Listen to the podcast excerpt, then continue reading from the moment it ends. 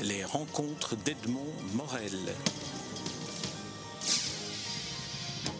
J'ai le grand plaisir de vous rencontrer à l'occasion de la, de la Brafa, dans laquelle la galerie Champaka, évidemment, a euh, un stand euh, comme chaque année. Alors j'aimerais savoir euh, quel est le bilan que vous faites après plusieurs années maintenant de cette galerie d'art de la bande dessinée, de l'état de l'art de la bande dessinée dans, dans le monde de, l'art et dans le marché de l'art? je pense que la, présence des grands créateurs de bande dessinée dans, le marché de l'art va en grandissant. Le fait que nous soyons déjà deux galeries être présent ici à la Brafa depuis 5 ans, ce qui nous occupe, et 6 ans par rapport à, nos confrères, qu'on y soit avec des installations de plus en plus ambitieuses au niveau du contenu, euh, de l'éclairage et des concepts qu'on essaie de développer. La présence de maisons de vente aux enchères travaillant de plus en plus professionnellement avec des catalogues de qualité, le fait que Sotheby's et Christie's rentrent dans le jeu après d'autres acteurs, ce sont des paramètres qui montrent que quelque part euh, le répondant du, marché des collectionneurs va, euh, va, va en grandissant. Donc les paramètres sont plutôt, sont plutôt bons. Alors le chemin sera, sera encore long et c'est ça qui est passionnant pour rejoindre les autres disciplines artistiques, mais tous les acteurs y travaillent de belle manière, je trouve. Et quelle est l'explication que vous donneriez, s'il y en a une, à, cette euh, montée en puissance de l'intérêt pour, euh, pour l'art de la bande dessinée et pour la bande dessinée en général en tant, en tant qu'objet d'art?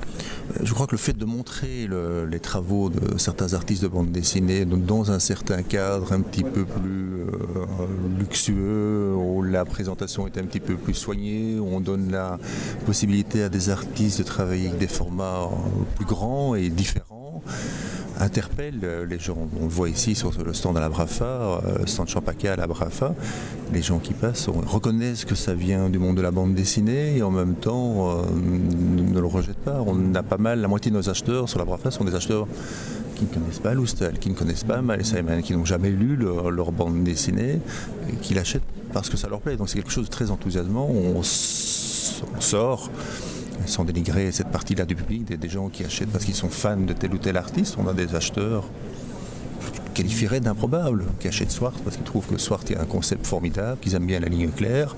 De la ligne claire, ils ne connaissent qu'Hergé, ils achètent un Swart, un prix qui est quand même relativement conséquent. Donc ça prouve que ces artistes-là euh, interpellent plus qu'on ne pense quand on les présente de noble manière. Alors en tant que, que cette fois-ci, quelle est votre démarche? C'est une démarche proactive? Euh, Vous sollicitez les artistes pour qu'ils s'alignent sur une thématique que vous leur proposez, comme ici les paquebots par exemple.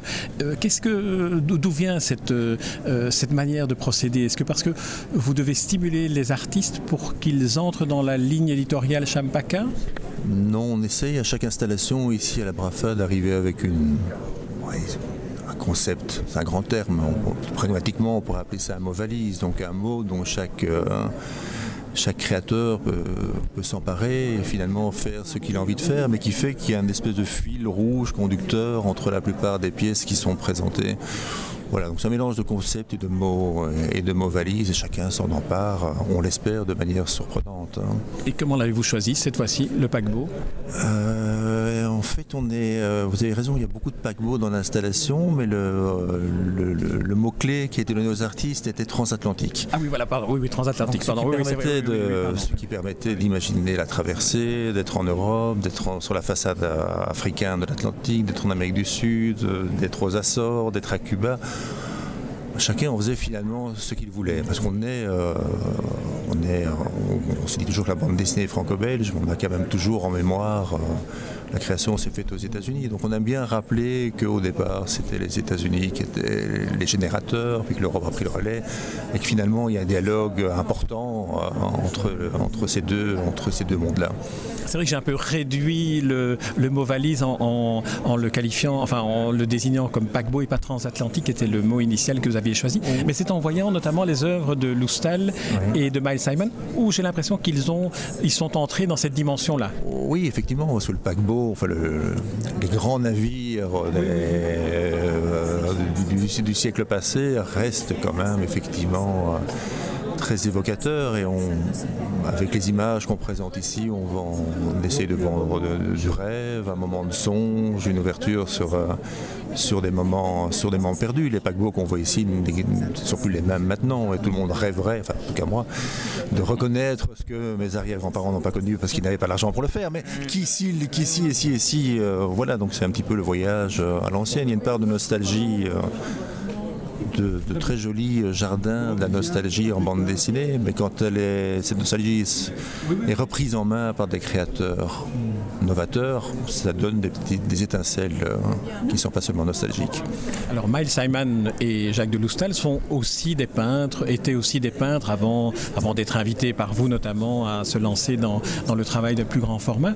Est-ce que cela veut dire que tous les auteurs de dessinateurs de bande dessinée pourraient être, devenir, sont potentiellement des, des, peintres? Non. Non, non, il n'y a, aucun jugement de valeur là-dedans. Il y a a des génies qui font des planches de bande dessinée qui ne vivent que sous forme de plans, enfin que, déjà là le dire c'est un, petit peu, un petit peu méchant, euh, qui créent des chefs-d'œuvre en planches de, bande dessinée, et, ce sont des génies aussi bien qu'un Matotti ou, un Moebius ou un Loustal ou, un Ayman. Euh, non, ces deux, euh, il faut avoir le plus grand respect pour les gens qui officient en planche de bande dessinée 365 jours par an, et puis ceux qui ont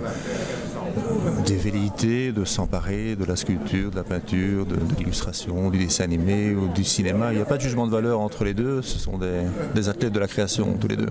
Mais je ne voulais certainement pas apporter de jugement de valeur, mais peut-être euh, vous interroger sur la, peut-être l'ouverture que vous donnez à certains en, élargissant, je dirais, le, champ des possibles, en élargissant le, la vignette jusqu'à arriver à un tableau. Est-ce que ça vous est arrivé d'être euh, finalement le, stimulateur d'une créativité qui euh, serait peut-être restée latente Écoutez, quand on travaille bien, et là je ne le fais pas toujours, le, meilleur moment c'est quand le, galeriste ou l'éditeur, hein, c'est un métier qui est, qui à peu près, qui à peu près 80-95% le même. Quand on lâche, euh, allez, on va être euh, parler de génétique ici, qu'on lâche un petit spermatozoïde, on ne sait pas où il va aller, et, la personne d'en face qui de toute façon doit se réemparer de la chose. Euh, qu'on sent qu'il y a une réappropriation, ça donne en général de belles choses. Mais même les gens comme Loussel ou comme Ayman, quand ils font de la peinture ou de l'illustration, ou des gens comme Skuten, quand ils font de la scénographie ou, des choses comme ça, ce sont des gens de la bande dessinée. Donc ils reviennent toujours à un moment ou à un autre à l'album. Un auteur de bande dessinée n'abandonne jamais l'album la base, c'est la matrice, c'est la famille. Comme vous, d'une certaine manière, euh, galériste ou éditeur, vous n'avez jamais quitté cet univers-là? Non, parce que le jour où, je crois que les jours où les artistes de bande dessinée euh, qui font d'autres choses que de la bande dessinée arrêtent de faire des albums, ils, perdront quelque chose. Ils nous feront perdre quelque chose aussi. Hein. Très bien, merci beaucoup en tout cas. Et puis j'invite tous ceux qui nous écoutent à venir, lorsqu'ils viennent à la Brafa, vous rendre visite à la galerie Champaka au stand numéro 50 ou à la galerie Champaka telle qu'elle est à Bruxelles et à Paris. Merci beaucoup. Un grand merci. Les rencontres d'Edmond Morel.